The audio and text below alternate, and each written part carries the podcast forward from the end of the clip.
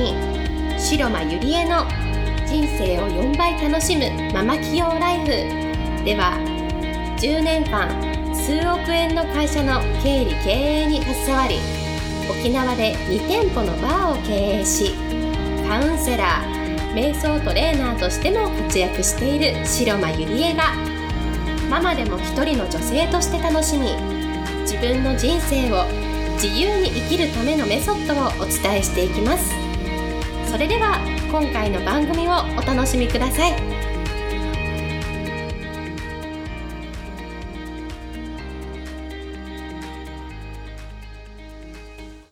皆さんこんにちは白間理恵です。今日も人生が4倍楽しくなるママ企業ライフ始めていきたいと思います。早速今日の質問に行きたいと思います。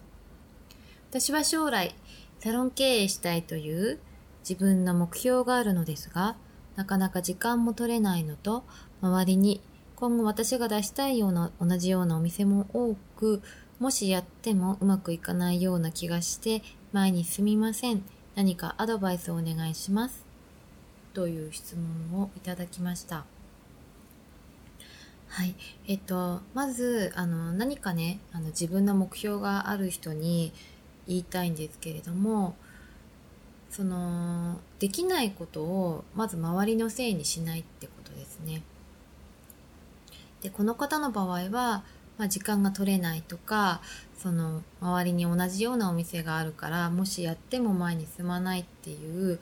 明らかにそのできない理由をこう周りに周りのせいにしちゃってるんですね。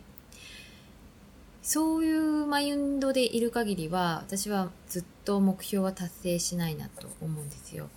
絶対何か目標がを設定したり自分の夢があるのならできない理由は全部自分の中にあるんですね。それは自分の行動量だったりそれから考え方だったり、まあ、いろんなね理由があると思うんです時間の使い方だったり。でもそれをいつまでもこれができないのは周りにこんなのがあるからだとか社会が悪いからだだとか時間が取れないからだとか忙しいからだとかそういう理由を周りのせいにしてたら私はいつまでもできないんじゃないのかなって思うんですね。そしてもう一つは目標設定するのならまずあの一日一日を私は大切に過ごしてほしいなって思うんですね。で、これってどういうことかっていうと、人って自分の命がまずは永遠だと思っているんですよ。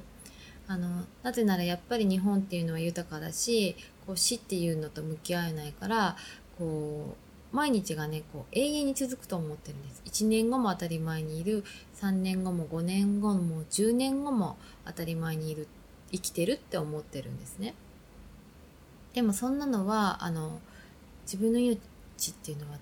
まずはわからないってことですよね。ってことはどういうことが言えるかっていうと一日をただぼーっと過ごす人とそしてそれがね1週間ぼーっと過ごすそして1ヶ月3ヶ月半年1年なんだろうなんとなく過ごしている人ともう目標を自分の夢とか目標やらなきゃいけないことっていうのを明らかに明確にして一日をなんだろう大切にして生きていく。その日できること一つをやっていく人。それをね1週間続ける人。1ヶ月3ヶ月半年365日続ける人となんとなくいつか出したいなってぼーっと過ごす人では明らかにその夢の叶え方っていうか目標の達成の仕方っていうのも私は全然違うと思うんですね。例えば、えっと、私だったらその12月、えー、去年の12月に、え、2店舗目をオープンしたんですけれどもその時ももう日にちを決めちゃったんですね。もうこの日にオープンするっていうのを決めました。そうすると明らかにそのやらなきゃいけないことっていうのがそのオープンまでにこう出てくるじゃないですか。こう例えばそのチラシを作ったりとか、えっと、スタッフを確保したりとかそれからもちろんそのお店の内装のことだとかもうその揃えるねあのテーブルとかもういろんなことがこう出てくることが山のようにあるわけですよ。そうすると一日一日がもう本当にあっという間になっちゃうんですね。これが多分3ヶ月伸びてたらその一日一日っていうのはなんとなくやってたと思うんです。なのでこの方もサロンをね何かオープンしたいと思うならまずは日程を決めてしまうことなんですよ。で私そのそのまあお店オープンでもそうですし例えばセミナーを開催する日もそうですしこう日程を決めるとやっぱり限られた時間っていうのが出てくるのでその中で自分がやらなきゃいけないことっていうのも分かってくるしいかにねこの一日一日が大切だなっていうことがすごく私はあの分かったんですね。だから、えっと、まずなんだろうなできない理由をその周りのせいにしないっていうのとその一日を大事にする今自分ができることをやっていくっていうのをぜひやっていただきたいなと思うんです。で周りに同じようなお店があるっていうことなんですけれどもそんなことを言ってたらいつまでも私はあの目標を達成しないんじゃないのかなって思うんです。例えば私が出している、えー、那覇のですねえー、バーは那覇の中でも一番の飲食店が集まってる激戦区なんですね。ですごい、えっと、県庁前なんですけれどもあの立地もいいのでものすごい飲食店がねあの雲地っていう本当に小さいところなんですけれどもそこに300から400店舗のお店があるんです。でバーななんて言うんでしょうねその飲食店が300店舗から400店舗あるからできないなんて言ってたらいつまでたってもできないんですよ。で今度はそこから自分のオリジナル性オリジナルそれから自分の売りっていうのをこう見つけていくわけですよね。例えばそのバーだったらただのバーじゃなくまあアクアリウムバーとなると那覇には雲地には全然ないお店でオンリーワンになる。で、この方もそのサロン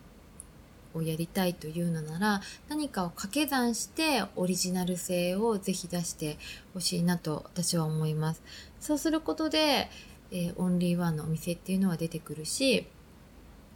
そして目標設定する。